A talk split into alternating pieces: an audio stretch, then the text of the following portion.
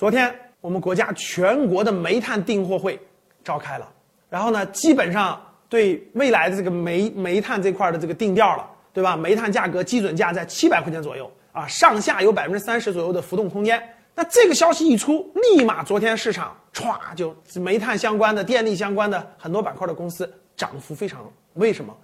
其实这个就是尊重这个市场的规律啊，不能盲目说打压，也不能让市场呢疯狂不符合规律的炒作，有合理的价格、合理的空间。所以这个消息一出，大家一看，哇，煤炭企业还是有充足的利润空间的，对吧？一算账就知道了哦，利润空间还是非常多的，所以市场就有很多该增长增长啊，利好出出现。所以说，各位，其实对于很多优秀的行业、优秀的上市公司来说，它不会一夜之间就倒闭没有了。对吧？它也不会一夜之间就到天上了，它会正常的随着外部的各种因素啊，人为因素、政策因素上下波动，上下波动。所以说，各位对行业的理解、对公司的理解，对于我们的投资其实是非常非常有帮助的。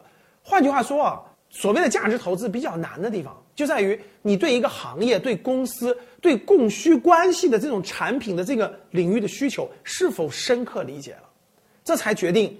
你投资的成败，价值投资不容易啊，需要你下很多的功夫，对行业、对产品、对供需关系了解的更深刻。投资有风险，入市需谨慎。你收到了吗？